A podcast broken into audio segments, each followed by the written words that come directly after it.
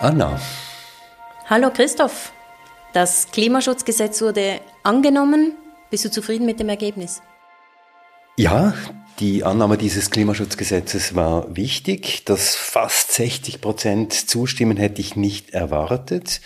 Man muss schon auch sagen, dass das Klimaschutzgesetz nicht den wirklichen Durchbruch bringen wird in der Klimapolitik der Schweiz, denn das Klimaschutzgesetz legt einfach die Ziele fest, aber die Mittel dazu, das wird dann erst später verhandelt. Ich glaube, es wird richtig hart bei der Revision des CO2-Gesetzes, wo es dann wirklich darum geht, wie viele Verbote und wie viele Abgaben dann eben äh, ins Gesetz hineinkommen. Aber immerhin, das Klimaschutzgesetz enthält auch einen Abschnitt, der eine Ausrichtung der Finanzmittelflüsse auf eine emissionsarme und gegenüber dem Klimawandel widerstandsfähige Entwicklung vorsieht. So steht es. Insbesondere, so schreibt es, der entsprechende Artikel 9 im Bundesgesetz sollen Maßnahmen zur Verminderung der Klimawirkung von nationalen und internationalen Finanzmittelflüssen getroffen werden. Das klingt jetzt alles sehr kompliziert, aber es heißt eigentlich nichts anderes, als dass auch die Finanzflüsse in die Klimabilanz mit einbezogen werden sollen. Und das ist was Positives also. Aber Finanzflüsse haben die Eigenart, dass sie lange nachwirken. Sie prägen ja die Ausrichtung von Unternehmen und wenn heute ein Konzern ein neues Ölvorkommen erschließt, muss das einige Jahrzehnte laufen, bis überhaupt erst die Kosten wieder drin sind. Ihr merkt es schon, wir sprechen heute wieder mal über Geld hier in Treibhaus, dem Klimapodcast.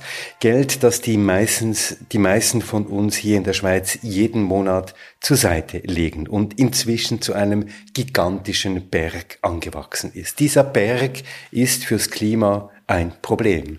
Aber wie immer bei Treibhaus schauen wir am Ende dieses Beitrags, dieser Episode auch, wie wir diesen Berg vielleicht ein klein wenig verschieben können in Richtung mehr Klimafreundlichkeit. Und bevor wir richtig anfangen, hier noch dieser Hinweis, wenn wir schon über Geld sprechen.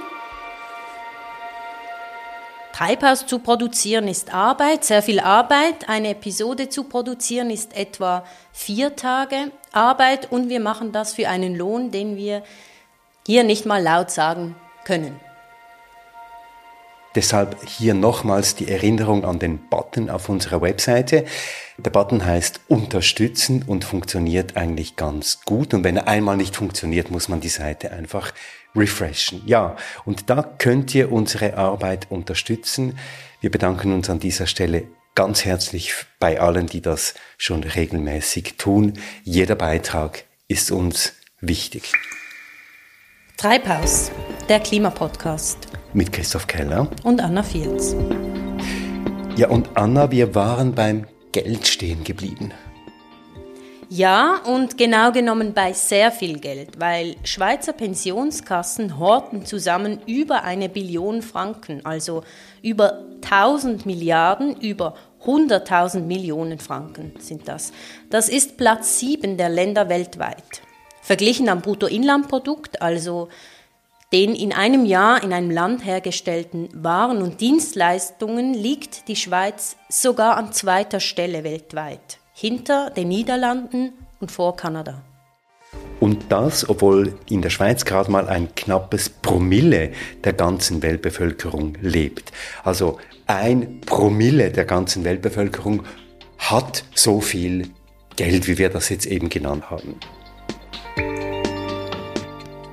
Das ist viel und dieses Geld wird angelegt und prägt so unsere Zukunft. Bevor wir aber darüber sprechen, eine Frage, Christoph. Weißt du, wie viel eine Person, gehen wir mal von einem Lohn von circa 6.500 Franken monatlich aus, wie viel Geld eine solche Person im Verlauf ihres Lebens auf ihrem Pensionskassekonto ansammelt? Also ich habe keine Ahnung, was hier die Durchschnittswerte sind, aber ich kann nur sagen, wer will, kann sich erkundigen bei der eigenen Pensionskasse und nachfragen, wie hoch jetzt das angesammelte Kapital ist und wie viel das eben sein wird nach der Pensionierung. Aber ich weiß auch aus eigener Erfahrung und aus der Erfahrung aus meinem Freundeskreis, viele wissen es tatsächlich nicht. Das ist verrückt, oder? Viele wissen es nicht. Es ist die höchste Versicherung, die wir zahlen, doch eine richtige Übersicht haben wir nicht. Eben viele wissen es nicht und viele wissen auch nicht, was mit ihrem Geld passiert. Es ist sehr viel Geld und wenn man mit den Menschen spricht und sie fragt, weißt du, was eigentlich mit deiner Pensionskasse, mit deinen einbezahlten Geldern in die Pensionskasse passiert, wissen es noch sehr viel weniger Menschen. Aber du hast gesagt, es ist eine Versicherung, Anna. Ja, wir versichern den Fall, dass wir es bis zum Pensionsalter schaffen. Immerhin sterben 12 Prozent der Menschen vor ihrem 64. Altersjahr. Wie viel liegt denn auf den Konten der Schweizerinnen und Schweizer, wenn wir die Pensionskassen uns anschauen? Das ist schwierig zu sagen. Die kurze Antwort wäre 300 bis 400.000 Franken. Das ist die Person, die 6.500 Franken verdient. Natürlich gibt es Personen, die viel mehr einzahlen, aber auch Leute, die viel weniger oder praktisch nichts einzahlen. Und die lange Antwort, ausgehend davon, ist die Zahl. Wie viel das tatsächlich ist, gibt es nicht oder haben wir nach ziemlich langer Suche nicht gefunden. Auch das Bundesamt für Statistik ermittelt so etwas nicht. Wenn wir aber, wie gesagt, ausgehen von einer Person, die 6.500 Franken monatlich verdient und keine überobligatorischen Beiträge zahlt, also nicht mehr als gesetzlich vorgeschrieben, dann sind das über das Leben rund 300.000 bis 400.000 Franken, die sich auf dem Pensionskasse-Konto ansammeln. Ergänzen müssen wir hier vielleicht, dass da ein massiver Geschlechterunterschied besteht und das erkennen wir an der jährlich publizierten Neurentenstatistik, die zeigt, dass neue Renten für Männer fast doppelt so hoch sind wie für Frauen. Das Bundesamt für Statistik erklärt dies damit, ich zitiere, dass Frauen aus familiären Gründen häufiger als Männer auf eine Erwerbsarbeit verzichten bzw. Löhne beziehen, die unter der Eintrittsschwelle für die berufliche Vorsorge liegen. Also wir haben hier auch wieder einen Ausdruck einer Ungerechtigkeit auf dem Arbeitsmarkt. Spannend finde ich auch auf eine Erwerbstätigkeit verzichten. Natürlich ist dieser Gender Gap ein wichtiger Punkt, für die Frauen, für die Lohnarbeit, für die Klimawirkung von Pensionskassen, für die Investition von Pensionskassen. Genau, und darauf fokussieren wir jetzt.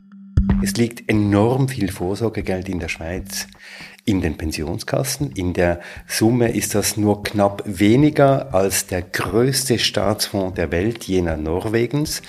Und das sind all die weiteren Säulen noch gar nicht mitgezählt. Und wenn wir, wenn wir das auf die Klimawirkung äh, übertragen, haben wir hier einen enormen Hebel. Pensionskassen müssen dieses Geld verwalten, damit es auch Jahrzehnte später überhaupt noch etwas wert ist. Jetzt haben wir zum Glück jemanden hier am Tisch, der sich durch all die Zahlen und Statistiken und Tabellen hindurchgearbeitet hat. Olivier, wie sieht es denn nun aus mit der Klimabilanz der Schweizer Pensionskassen? Ja, hallo Anna und Christoph. Ähm, ich möchte sagen, zuerst einmal haben wir ein massives Transparenzproblem, weil wir wissen schlicht nicht, wie ein Großteil der Schweizer Pensionskassen überhaupt investieren. Sie publizieren das gar nicht. Die Klimaallianz hat anhand der verfügbaren Daten, also Jahresberichte, Nachhaltigkeitsberichte, Klimastrategien, dennoch eine Bewertung vorgenommen und dafür sind sie auch in ständigem Kontakt mit einer Vielzahl von diesen Pensionskassen. Und das Ergebnis, das zeigt, dass vor allem kleine Kassen vorangehen. Und diese kleinen Kassen, das sind insgesamt sechs, die sie als visionär bezeichnen, die verwalten zusammen nur gerade 10 Milliarden, also ein Hundertstel vom gesamten Pensionskassenkapital der Schweiz. Und was machen die anderen? Die hinken hinterher? Nicht alle. Nennen möchte ich vor allem ein paar Schwergewichte wie die Pensionskasse der Migro oder jene des Bundes, die Publica oder auch die Sammelstiftung des Swiss Life. Sie alle gehören zu den zehn größten Pensionskassen der Schweiz und die Klimaallianz, die schreibt ihnen zumindest die Bewertung Good Practice zu. Es ist also kein Vorangehen, aber doch immerhin gehen sie mit, was die äh, gegebenen Rahmen, Rahmenbedingungen relativ einfach möglich machen. Good Practice klingt jetzt nicht so schlecht eigentlich. Es klingt nicht schlecht, aber es ist auch nicht gut. Einerseits gibt es diese, äh, gemäß dieser Einschätzung noch immer eine erhebliche Zahl sehr großer Pensionskassen, wie jene der Post, der UBS oder der Novartis, die wenig bis gar nichts tun. Und andererseits läge es gerade an diesen großen Pensionskassen voranzugehen, ähm, statt dass sie in sicherem Abstand hinterhertrotten und gerade so das äh, einfach Mögliche machen. Und dann finde ich noch einen weiteren Punkt sehr, sehr wichtig. Gerade die Swiss Life, die verbessert zwar zurzeit die Klimawirkung ihrer Investitionen, doch kauft sie als zweitgrößte Immobilienbesitzerin der Schweiz halbe Städte zusammen und bewirtschaftet diese auf eine Art und Weise, die vollkommen renditegetrieben ist. Und das wiederum macht Wohnraum immer teurer. Das ist irgendwie auch keine sinnvolle Lösung.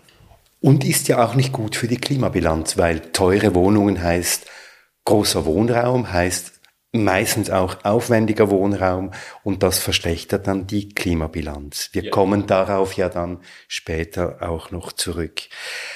Aber den Ist-Zustand, den hast du jetzt geschildert, Olivier, aber ich nehme an, die Pensionskassen wollen sich ja auch verbessern. Also sie wollen ja jetzt wahrscheinlich aus diesem Ist-Zustand herauskommen und sich für die Zukunft rüsten, weil sie wollen ja nicht riskieren, dass sie in dieser Carbon Bubble landen. Also eines Tages in einer Bubble landen von Investitionen, die dann plötzlich nichts mehr wert sind, weil eben die fossile Industrie, in die sie investiert haben, nicht mehr existieren kann oder nicht mehr existieren darf. Absolut, diese Carbon Bubble, die muss ja platzen, damit wir überhaupt eine Möglichkeit haben, das Ziel der eineinhalb Grad einzuhalten. Und genau das, was du jetzt gesagt hast, das wollte ich auch wissen. Also wo gehen Sie hin? Was, was tun Sie? Äh, wie tun Sie das? Und deshalb bin ich letzte Woche ans Vorsorgesymposium in Zürich gefahren. Das ist gemäß VeranstalterInnen der größte Pensionskassen-Event der Schweiz. Klingt jetzt zuerst trocken, bisschen interessant. Wie kann ich mir so einen Anlass vorstellen? Ja, der Event fand in der Messehalle von Zürich statt und Messe, finde ich, trifft es eigentlich ganz gut. Es reihte sich dort Stand an Stand und als Rahmenprogramm diskutierten dann Expertinnen äh, auf separaten Panels. So etwa am Nachmittag des 14. Juni, als ich dort war, zum Thema der Nachhaltigkeit. Jede Pensionskasse hat also einen eigenen Stand und ja, das ist das Interessante daran. Ich war vollkommen erstaunt, dass ich gar keine Pensionskasse an diesen Ständen gesehen habe. Stattdessen reiten sich dort äh, Vermögensverwalter und Vermögensverwalter, so etwa UBS, BlackRock, Goldman Sachs, Capital Group, um nur einige zu nennen. Und, und diese waren gleichzeitig zum Teil die Sponsoren des Events oder Six, die Schweizer Börse, die sponserte dann das Apero. Der Vorsorge-Event ist also ein Bankenevent, wenn ich dich so richtig verstehe. Was haben die Banken denn mit unserer Vorsorge zu tun? Genau das habe ich die Vermögensverwalter hinter ihren Ständen gefragt, die übrigens ein Stand kostet rund 10.000 Franken. Und die Antwort war eigentlich fast unisono, die Pensionskassen, die sind schon hier, aber sie sind, sie sind einfach als Kundin in den Gängen. Also ihnen verkaufen diese Vermögensverwalterinnen ihre Investmentprodukte. Als ich dann aber um Tonaufnahmen bat und insbesondere zur Klimawirkung dieser Investmentprodukte, warum in den meisten von ihnen auch das US-amerikanische Öl- und Gasunternehmen ExxonMobil drin ist, das beispielsweise vor Guyana enorme ähm, neue Öllagerstätten in der Tiefsee erschließt, da endete dann die Gesprächsbereitschaft. Die einzige Person, die bereit war, auf Band zu sprechen, das war Elian Albisser vom PK-Netz. Das ist eine gewerkschaftsnahe Organisation, welche die Arbeitnehmenden bei der Wahl von PK-Stiftungsrätinnen, also von Pensionskassen-Stiftungsrätinnen vertritt. Und Elian Albisser habe ich gefragt, was denn hier eigentlich vorgeht. Ich bin jetzt das vierte Mal da, es fährt mir jedes Mal wieder ein, aber man muss schon wissen, ähm, die zwei Zürich ist ein Big Business, es wird über eine Billion Geld verwaltet und da präsentieren sich sozusagen die Anbieter, die wollen ihre Produkte verkaufen, anders kann man es nicht sagen. Dass hingegen kaum eine Pensionskasse hier ist, das stört sie nicht dass keine fast keine Pensionskassen da sind, finde ich gut, weil wenn eine Pensionskasse sich da präsentiert, würde es heissen, dass sie eine Expansionsstrategie haben.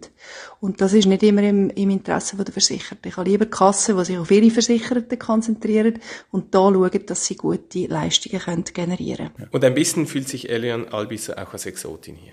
Wir sind natürlich Exoten da an dieser Messe, aber neben der Messe gibt es ja noch das sogenannte Symposium mit Weiterbildungen und dort gibt es viele Stiftungsrätinnen, die teilnehmen. Und wenn es die an unseren Stand spült, dann kommen wir ins Gespräch. Wir können wie sagen, ähm, wir sind ein gewerkschaftsnähes Netzwerk.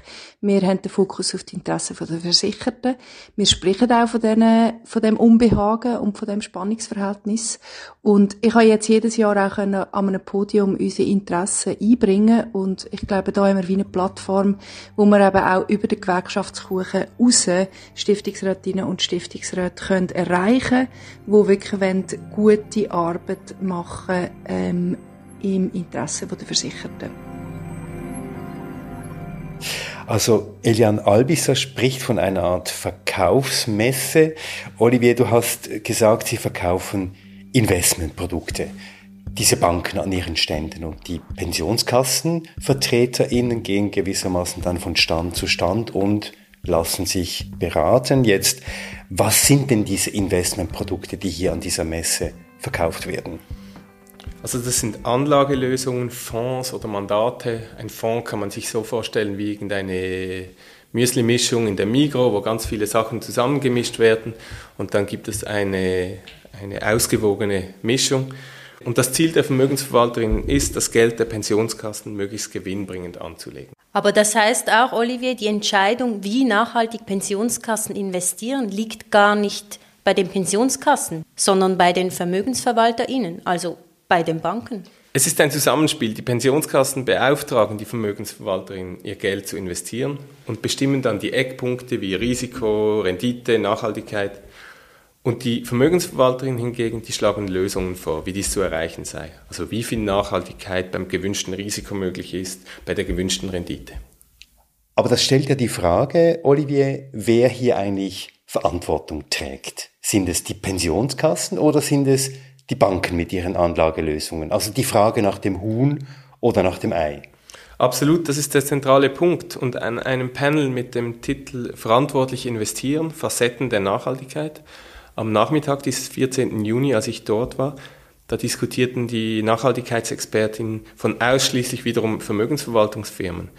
Und das alles überragende Thema fand ich dort interessant, das war die Datenverfügbarkeit. Also mit welchen Daten zeigen Sie den Pensionskassen auf, wie nachhaltig das vorgeschlagene Investment bei gegebener Rendite, bei gegebenem Risiko ist. Es liegt also einerseits an den Vermögensverwalterinnen, entsprechende Investitionsprodukte zu schaffen und andererseits an den Pensionskassen, dies einzufordern. Und findet denn dadurch eine Verminderung der Klimawirkung, also der entsprechenden Finanzflüsse statt, wie es das neue Klimaschutzgesetz vorsieht? Ja, es findet ein bisschen statt. Doch wenn ich die Finanzprodukte anschaue, die mir an der Messe äh, vorgestellt wurden, dann geht das alles sehr langsam. Oft sind, wie gesagt, dort nach wie vor große Unternehmen wie ExxonMobil oder auch Glencore drin, das beispielsweise in Australien enorme Kohleminen ähm, aktuell erschließt und die, diese haben allesamt keine Paris-kompatiblen Strategien. Wie die investorengetriebene Plattform Climate Action 100 Plus jedes Jahr aufs Neue festhält. Wenn wir also den Artikel im Klimaschutzgesetz als Ziel verstehen, das Pariser Klimaschutzübereinkommen umzusetzen, dann geht das alles viel zu langsam. Und hinzu kommt einmal mehr, dass wir eben nicht wissen, ob und zu welchem Teil Pensionskassen in diese Unternehmen investieren.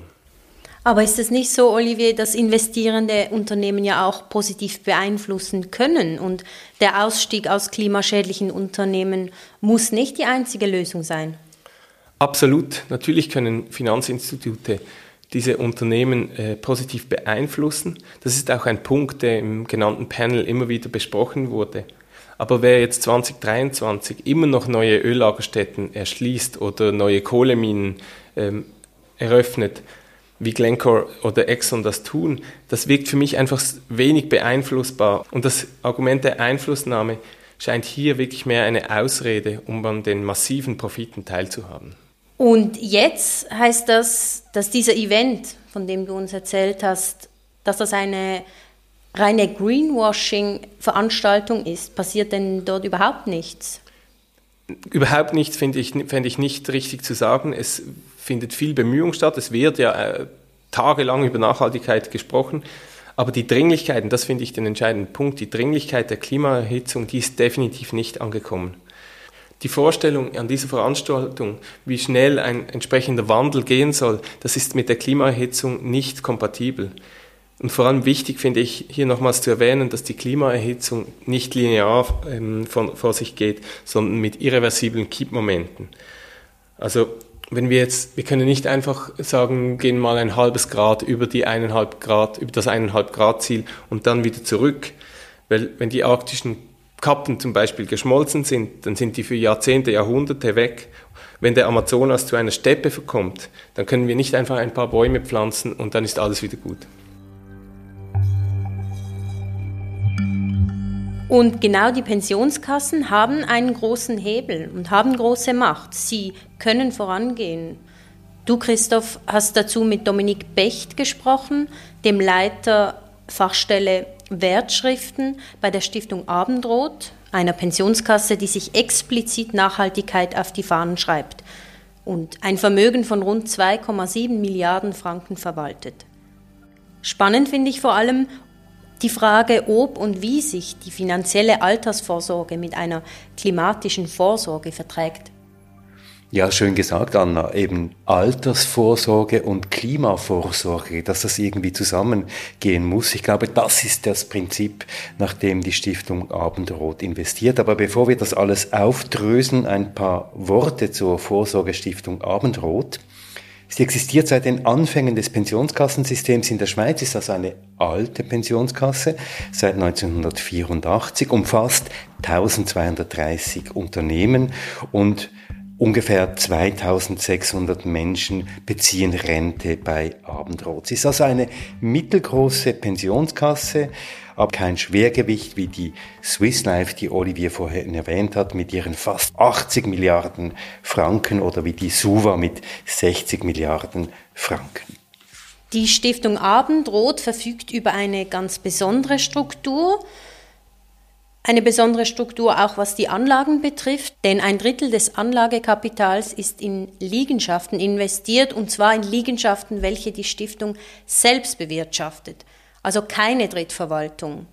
Genau, die Liegenschaften sollen nachhaltig, klimagerecht und sozial bewirtschaftet werden. Also es soll eben hier nicht nur Rendite gemacht werden, auch Neubauten, das ist ein Prinzip von Abendrot, sollen möglichst klimagerecht äh, erstellt werden. Wobei eine Studie zeigt, und das ist interessant, kleine Nebenbemerkung, jeder Neubau wirkt sich negativ auf die Klimabilanz aus. Jetzt investiert die Stiftung Abendrot aber auch in den Kapitalmarkt und das immerhin zu zwei Dritteln des gesamten Vermögens. Ja, und das ist interessant, weil hier investiert die Stiftung Abendrot nach ganz klaren Grundsätzen. Drei Grundsätze, Gesundheit, Umwelt, Gerechtigkeit, das sind die tragenden Pfeiler. Ausgeschlossen sind Unternehmen im Bereich der Rüstung, Atomkraft, Tabak, Gentechnik in der Landwirtschaft, Glücksspiel, Pornografie und was ganz wichtig ist, Abendrot investiert nicht in fossile Energieträger. Und vor allem setzt die Stiftung Abendrot auf das Impact Management. Nur was heißt das genau? Eben das Impact Management ist ein Projekt von ungefähr 2000 Finanzorganisationen weltweit. Das ist eine internationale Initiative. Die hat das Ziel, einen Konsens zur Messung und Steuerung der Nachhaltigkeit von Unternehmen zu etablieren. Und ganz kurz zusammengefasst beruht das Ganze auf der Bewertung von Unternehmen. Und da gibt es vier Kategorien. Die schlechteste Kategorie ist, das Unternehmen hat möglicherweise schädliche Auswirkungen auf Menschen oder die Umwelt und handelt unethisch. Das sind also die schlechtesten. Die zweitschlechteste Kategorie ist dann, das Unternehmen trifft Maßnahmen, um schädliche Auswirkungen auf Mensch und Umwelt zu vermeiden. Die tun also bereits etwas.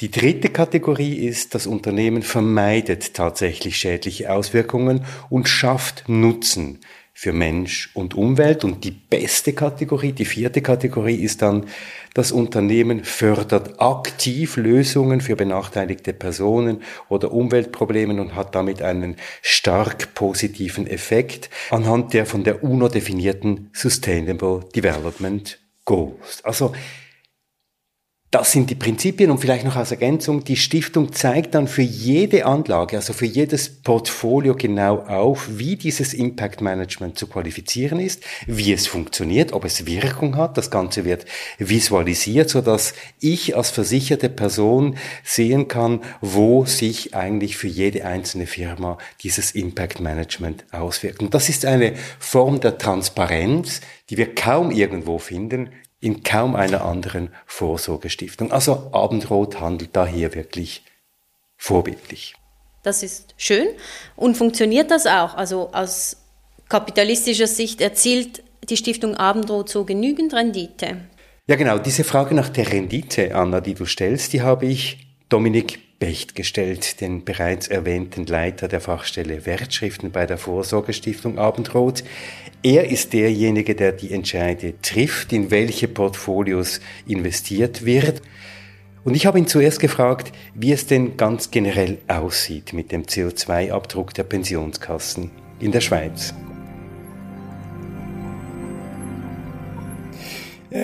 Also ich, ja, ich glaube, da müssen wir vielleicht etwas äh, den Fächer aufspannen, weil ich sehe hier ein, ein, ein paar schon terminologische Fragezeichen, die ich gerne vielleicht auch äh, stellen möchte, sage ich mal.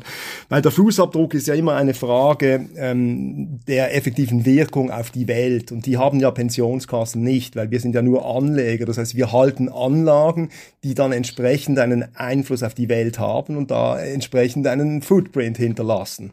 Ähm, wir sind also eigentlich nur so die indirekten Verursacher, indem wir eben Eigentümer beispielsweise von Aktien sind, die dann halt Auswirkungen haben. Und wenn Sie jetzt äh, anschauen, eine durchschnittliche Schweizer Pensionskasse, und wenn Sie akzeptieren, dass dies der Footprint der Pensionskasse ist, äh, dann können Sie sagen, die Schweizer Pensionskassen haben im Allgemeinen einen hohen äh, Heimmarktanteil. Das ist in allen Ländern mehr oder weniger der Fall. Und in der Schweiz ist der Index relativ CO2-arm, sage ich mal, wenn Sie Nestle und Holz Holcim, die zwei großen äh, Schwergewichte eigentlich etwas ausblenden, oder? Wenn Sie dann noch zusätzlich Kriterien haben, wie beispielsweise wir in der Stiftung Abendrot, wo Sie Ausschlüsse haben, dann haben Sie mit, ohne Holcim sinkt Ihr äh, CO2-Fußabdruck nochmals mehr, oder? Das ist so etwas die, die, die, die Mechanics oder die, die Mechanik dieser CO2-Fußabdruck-Geschichte. Dennoch fällt auf, wenn man die äh, Investitionsportfolios der großen Pensionskassen, auch für viele öffentlicher Pensionskassen anschaut, da ist ihr ähm, Klimarating nicht wahnsinnig gut, weil sie eben auch in Portfolios ähm, äh, investieren, Sie haben das gesagt, wie in der Zementindustrie, aber auch in der Erdölindustrie. Genau, also ich denke mir, der ganze fossile Bereich, aber der ist jetzt nicht im Schweizer Index abgebildet, sondern halt bei den ausländischen Anlagen und ausländischen Aktien vor allem, weil sie da ja Eigentümer sind.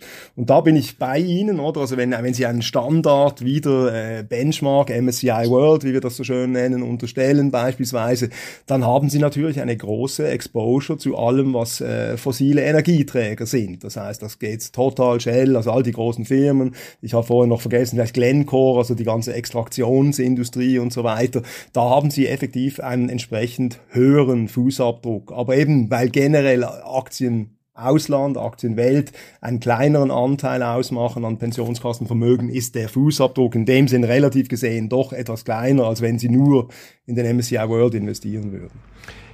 Jetzt Dominik Becht, die Stiftung Abendrot hat ein ganz spezielles Investmentprinzip. Die Anlagestrategie von Abendrot, die setzt auf eine reale Nachhaltigkeit jetzt für Ihren Bereich, für die Wertschriften. Was heißt das konkret?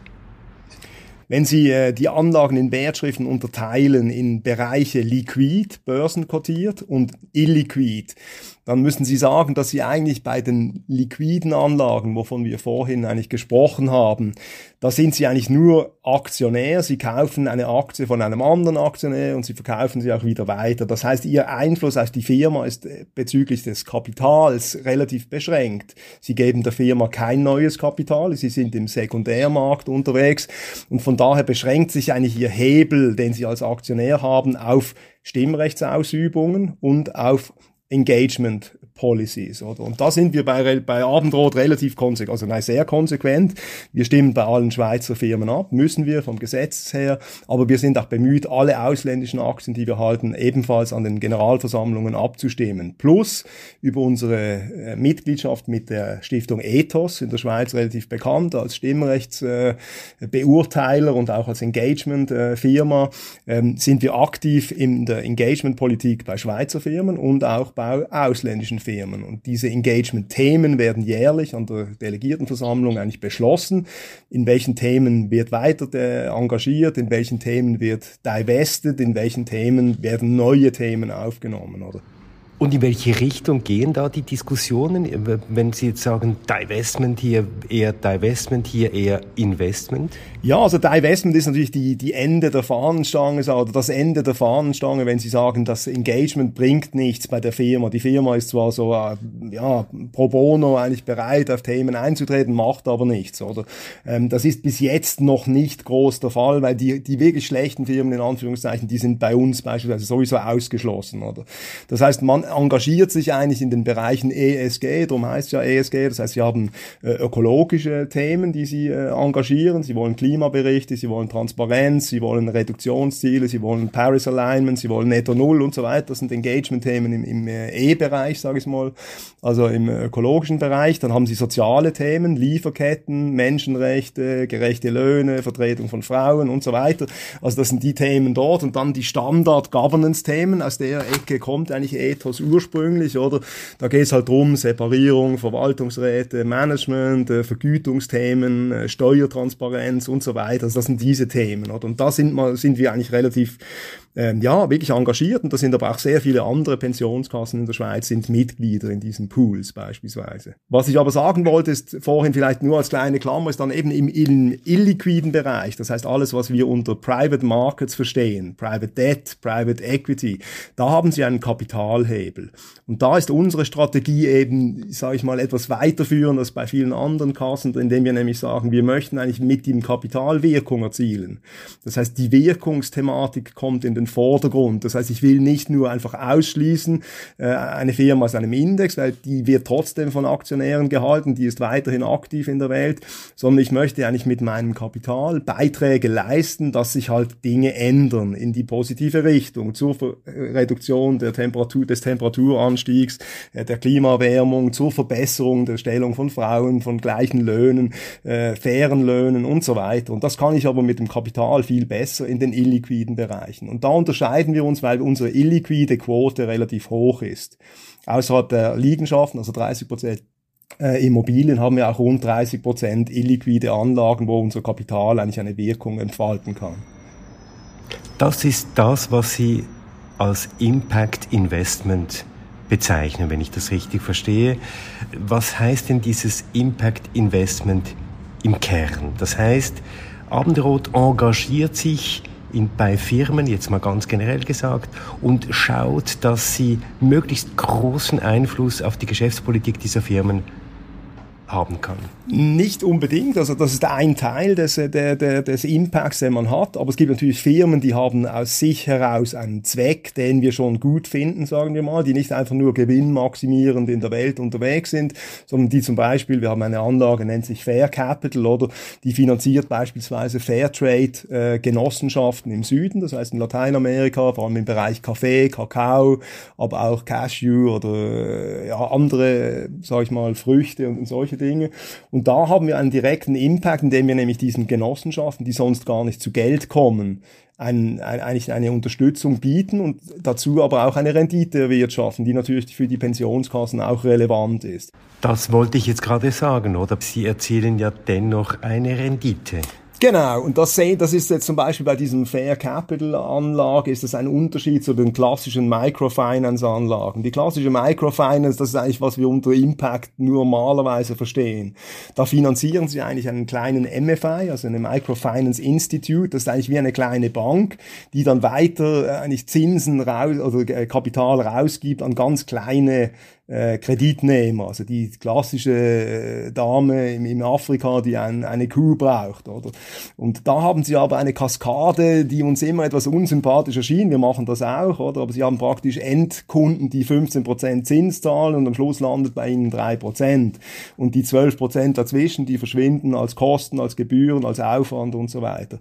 Beim Fairtrade-Ansatz ist es anders, weil da sind sie eigentlich direkt mit dem Kreditnehmer im Kontakt. Das heißt, äh, sie zahlen zwar nicht 15% diese Kreditnehmer, sondern vielleicht 9, 10% und das Geld kommt aber dann direkt zu uns nach den Gebühren für den Aufwand äh, von Fair Capital. Ein weiterer Punkt ist, wir haben eine viel tiefere Ausfallquote, weil das Risiko ist natürlich entsprechend höher, wenn die solche Zinsen bekommen.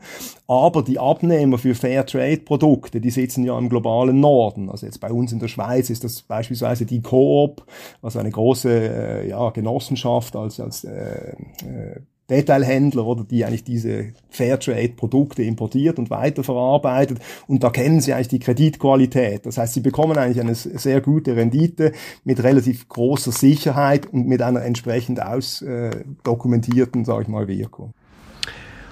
Sie investieren, wir haben es jetzt gehört, in möglichst nachhaltige Bereiche. Sie engagieren sich mit dem Prinzip des ähm, Impact Investment eben auch bei diesen Firmen äh, und äh, sie, was auch ganz wichtig ist, sie schaffen auch Transparenz über ihre Investments und sie erzielen dennoch eine Rendite, die sich durchaus vergleichen lässt mit anderen Pensionskassen. Wie machen Sie das, Dominik Becht? Ja, also ich denke mir, also erstens mal würden wir vielleicht doch eine, gerne eine kleine Werbepause da machen für uns. Oder wir, wir haben gerade den Award bekommen für die beste Performance der letzten drei Jahre für äh, teilautonome und autonome Sammelstiftungen, respektive auch Gemeinschaftsstiftungen. Also das ehrt uns in einem gewissen Sinne, weil sie validiert eigentlich unseren Ansatz auch auf der Performance-Seite. Und ich glaube, die Performance ist eigentlich der Ort, wo man auch die Kritiker eigentlich eher etwas zum Schweigen bringen kann, weil das Argument ist immer, Nachhaltigkeit kostet und äh, mit den Kosten äh, kommen auch tiefere Renditen und das ist eindeutig nicht der Fall. Also es kommt immer darauf an, wie sie es machen.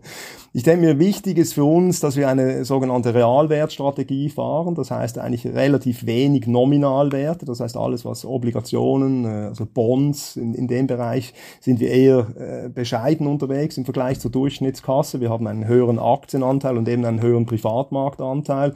Äh, wie ich gesagt habe, oder die Obligationen in der Schweiz, die haben lange Jahre jetzt nur negativ äh, rentiert, weil es ja eine Negativzinsen gab. Es gab viel zu viel Geld und viel zu wenig Rendite, sage ich mal, während wir eine positive Rendite erwirtschaftet haben. Und die Ausfallrisiken sind doch eher bescheiden für die Renditen, äh, für die Renditen und auch die Risiken, die sie da eingehen.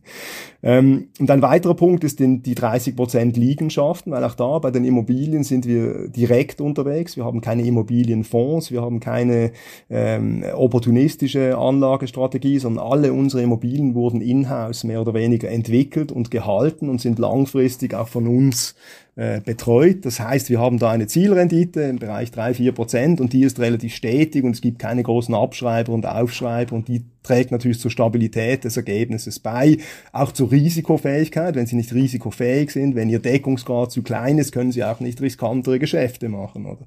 Und das ist so das ganze, sage ich mal, Karussell, das dann zusammenkommen muss, dass Sie eben die entsprechenden Renditen äh, generieren können und halt auch ein, ein vernünftiges Resultat ausweisen können. Und es braucht halt den Anlageausschuss und die, die Stiftung selbst, also bei uns die Pensionskasse und die Mitglieder, die, die angeschlossenen Betriebe und die Versicherten, die diese Haltung auch mittragen.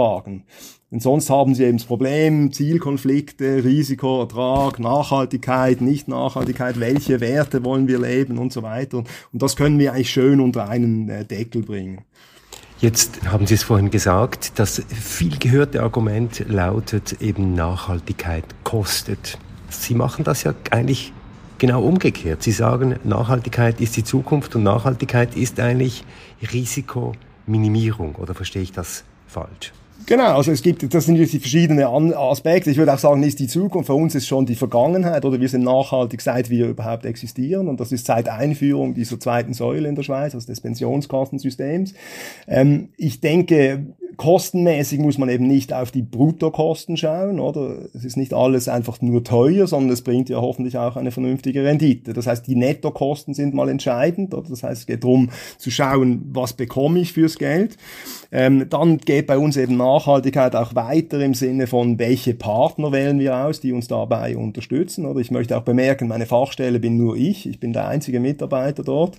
Ähm, von dem her ist das nicht ein, ein, ein riesiges Team, das da viel selber eigentlich leisten kann, sondern es geht darum, die richtigen Partner auszuwählen. Und auch da haben wir relativ klare Kriterien. Wir arbeiten nicht mit Großbanken zusammen. Wir arbeiten nicht mit äh, Firmen, die, wo wir die Idee haben, diesen, das nachhaltige Anlegen oder das wirkungsorientierte Anlegen ist nur so eine Art äh, Feigenblatt, sondern wir suchen uns unsere Partner aus. Und von den Partnern erwarten wir eine gewisse Wertekonkurrenz mit unseren Werten. Das heißt, die, die sollen eigentlich ähnlich ticken wie wir bezüglich unseren Werten. Die sollen ähnlich transparent sein, auch was Vergütung angeht und so weiter. Und von daher denke ich mir, ist das eine weitere Dimension der Nachhaltigkeit, die oft unterschätzt wird, oder? Und wir sehen das wirklich als zukunftsfähig, indem wir sagen, Transparenz, Kosten als, ne, auf Nettobasis mit den richtigen Partnern, dann wissen sie, was sie machen und sie können auch eine ansprechende Rendite erwirtschaften. Wäre denn aus Ihrer Sicht, Dominik Becht, das Modell Abendrot skalierbar? Wäre das ein Modell, das generell funktionieren könnte? Ja, ich denke grundsätzlich sicher ja. Ich denke mir, es ist vielleicht, äh, wie, wie, gesagt, wir sind ungefähr drei Milliarden äh, Assets unter Management, wie das so schön heißt. Oder das heißt, wir sind natürlich eine mittelgroße Kasse. Wenn Sie jetzt 30, 40 Milliarden haben äh, und von dem ein Drittel direkt gehaltene Immobilien sind, äh, dann haben Sie vielleicht größere Schwierigkeiten. Oder aber ich denke mir vom Ansatz her, denke ich mir, die Denkensweise könnte sicher skalierbar sein. Äh, ich denke mir auch, darum habe ich vorhin auch diese CO2-Thematik angesprochen angesprochen, oder? Nur die Optimierung des Fußabdrucks bringt aus unserer Sicht nichts. Es ist auch nicht zielführend zu entscheiden, welcher Anbieter ist jetzt der beste, ist das jetzt MSCI, ist das jetzt ISS, ist das jetzt InRate, ist das Ethos oder weiß ich wer. Nehmt einen, macht das, aber fokussiert eure Energie auf die Wirkung, die ihr erzielt. Und da denke ich mir sehr viel Luft nach oben, auch für andere Kassen in der Schweiz, dass man sich eben im, im Private Markets Bereich ganz klar Gedanken macht, wohin die Reise geht. Ich sehe einen Lichtblick im Infrastruktur Infrastrukturbereich, oder? Weil da ist im Moment sehr viel äh, Aktuelles, äh, sage ich mal, wird angeboten als Anlagen. Und ich denke mir, da hat man auch schon einen Hebel in einem Bereich, der vielleicht nicht ganz so kontrovers ist wie Fairtrade-Finanzierungen oder solche Dinge. Und Infrastruktur meinen Sie Energie, Verkehr? Genau, alle möglichen Dinge. Also ich denke mir, vor allem jetzt im Nachhaltigkeitsbereich geht es bei uns vor allem um erneuerbare Energien. Oder da gibt es sehr viele Projekte, Solarkraftwerke, Windkraftwerke, Wasserkraftwerke, alles Mögliche. Oder da sind wir überall investiert. Aber da gibt es auch sehr viele größere, mainstreamigere Kassen, die das auch anschauen, weil die Renditen stimmen da. Das, die Projekte sind bekannt. Es gibt mehr Potenzial. Wir müssen, äh, wie soll ich sagen, investieren als Gesellschaften, sage ich mal. Und die Pensionskassen haben ja das das Geld. Und darum finde ich das eine sehr, sinnvolle äh, Schiene, um, um sich das auch anzuschauen. Oder ähm, dann Social Infrastructure ist vielleicht bei uns weniger das Thema, aber oft in den angelsächsischen Ländern muss man genauer hinschauen, was genau finanziert wird. Aber da gibt es auch sehr viel äh, Potenzial.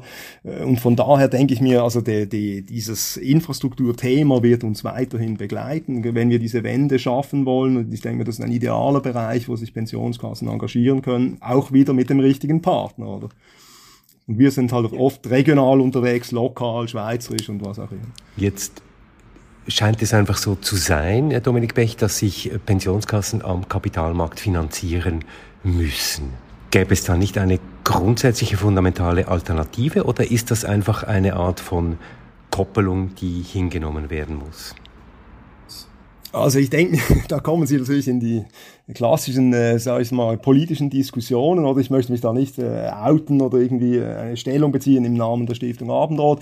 Ich denke sobald, solange wir ein ähm, kapitalgedecktes Verfahren für unsere Altersvorsorge wollen, äh, dann müssen wir uns damit abfinden, dass wir, sage ich mal, in, in diesem kapitalistischen System unterwegs sind und durch Rendite halt auch Wachstum brauchen, oder? Jetzt, wenn Sie das rationalisieren möchten aus Nachhaltigkeitsbereich, würde ich sagen, okay, wir brauchen ein Wachstum, aber wir können es steuern in den Bereichen, wo wir denken, dass Wachstum durchaus nötig ist. Das heißt, es geht hier nicht um sinnlosen Konsum, um Wegwerfgesellschaft, sondern es geht eigentlich genau um, ums Gegenteil. Das heißt, die Gesamtwirtschaft muss nicht unbedingt wachsen, dass wir eine Rendite wirtschaften können, aber die Nischen, die wir beackern mit unserem Kapital, die brauchen Wachstum. Und von dem her sind wir nicht unglücklich, an diesem Wachstum eigentlich partizipieren zu können. Oder wenn Sie das jetzt natürlich aus, äh, soll ich sagen, Deutschen und auf Ihre Frage zurückkommen von vorhin, ob das alle machen können, dann ergibt sich natürlich wieder ein Wachstumszwang für alle oder für die Gesamtwirtschaft. Und das ist halt so dieser Zielkonflikt, oder?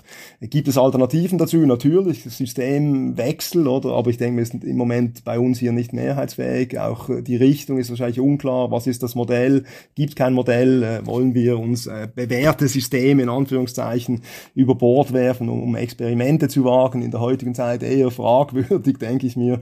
Aber äh, wie gesagt, es gibt eine Möglichkeit am Wachstum zu partizipieren, ohne dass alles, das ganze System weiter massiv wachsen muss.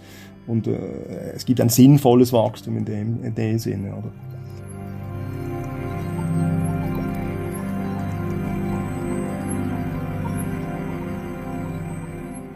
Das war das Gespräch mit Dominik Becht von der Stiftung Abendrot. Interessant, was Dominik Becht sagt, die Unterscheidung zwischen inländischen und ausländischen Investitionen Natürlich auch lobenswert der Versuch der Transparenz und dass sie versuchen, nicht mit Großbanken zusammenzuarbeiten. Ja, ich fand vor allem interessant diese Diskussion um die Größe, dass wir gesehen haben, eine drei Milliarden ist jetzt nicht äh, nichts, aber dass eine relativ kleine oder kleinere Pensionskasse eigentlich zu viel mehr in der Lage ist und dass das vielleicht ein Modell für die Zukunft ist. Das klang jetzt schon ziemlich anders als an diesem Vorsorgesymposium, wo halt ähm, hunderte Milliarden äh, diskutiert werden. Da, da, da ist die Flughöhe eine ganz andere. Ja, und jetzt mich natürlich Wunder, was können denn Versicherte, und das sind wir ja eigentlich alle, was können Versicherte denn ganz konkret tun? Was können sie bewegen in diesem großen Markt, über den wir jetzt gesprochen haben? Wie können sie eingreifen in die Entscheidungen? Können sie das überhaupt, Olivier? Ich finde, Versicherte können sich vor allem melden. Das ist ja die große, ähm, der große Hebel, den Versicherte haben und so den Ball ins Rollen bringen.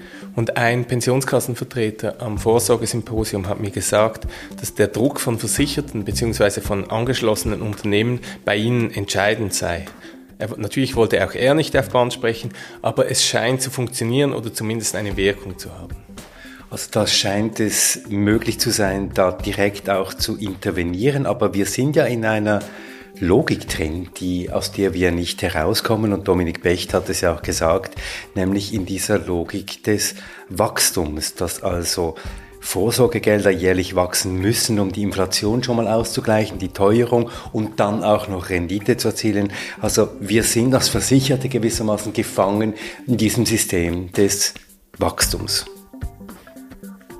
Aber klar ist auf der anderen Seite, dass wir in einer Welt mit endlichen Ressourcen leben, darunter auch die Ressource Atmosphäre, die wir nicht endlos mit CO2 vollpumpen können, die nicht endlos Wachstum verträgt. Wachstum, das trotz Versprechen seit Jahrzehnten noch immer nicht vom CO2-Ausstoß entkoppelt ist.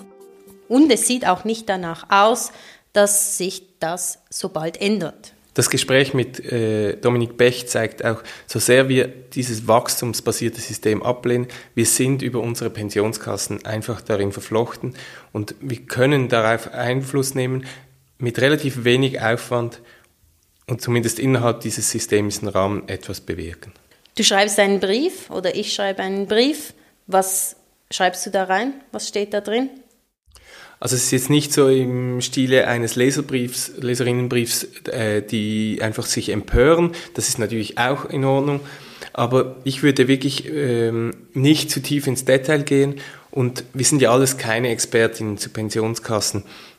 Und da zum Beispiel das Rating der Klimaallianz beiziehen und einfach sich darauf berufen, da gibt es äh, Factsheets bei jeder Pensionskasse und die sagt klar, was macht sie gut, wo gibt es noch Luft nach oben und sich darauf berufen und unbedingt die genauen Investitionen verlangen.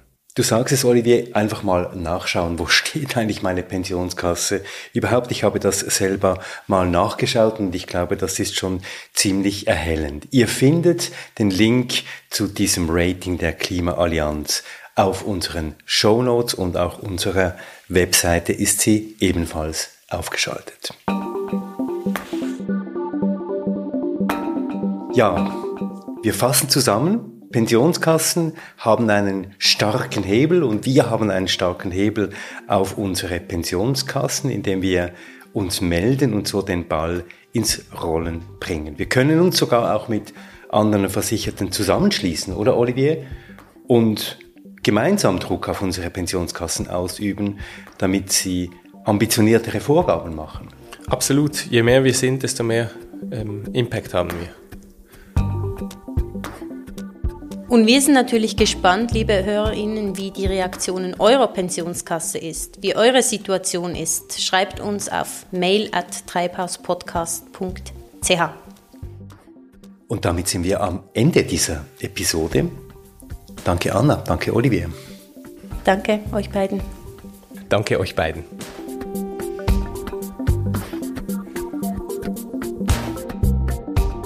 Nächstes Mal überraschen wir euch mit einem Sommerspecial. Wir reisen mit euch nach Spitzbergen auf Spurensuche beim Versuch von Fridtjof Nansen als erster den Nordpol zu erreichen. Und wie heute Spitzbergen zum geopolitischen Streitpunkt geworden ist. Auch mit Blick auf die Klimakrise. Ein Feature unseres Kollegen Johann Otten. Treibhaus, der Klimapodcast eine Produktion von Podcast Lab mit Lena Schubert, Samuel Schläfli, Olivier Christe, Johann Otten, mit der Musik von Lukas Fretz und mit Anna Vierz und Christoph Keller. Treibhaus ist zu finden auf unserer Website www.treibhauspodcast.ch, auf Spotify, Audible, auf Apple Podcasts und wo auch immer ihr eure Podcasts hört. Und wenn euch dieser Podcast gefällt, wenn ihr Anregungen habt, Kritik und Ideen, nicht nur zu eurer Pensionskasse, sondern auch zu anderen Themen, dann schreibt uns auf Facebook per Mail at mail at treibhauspodcast.ch und auch auf Instagram.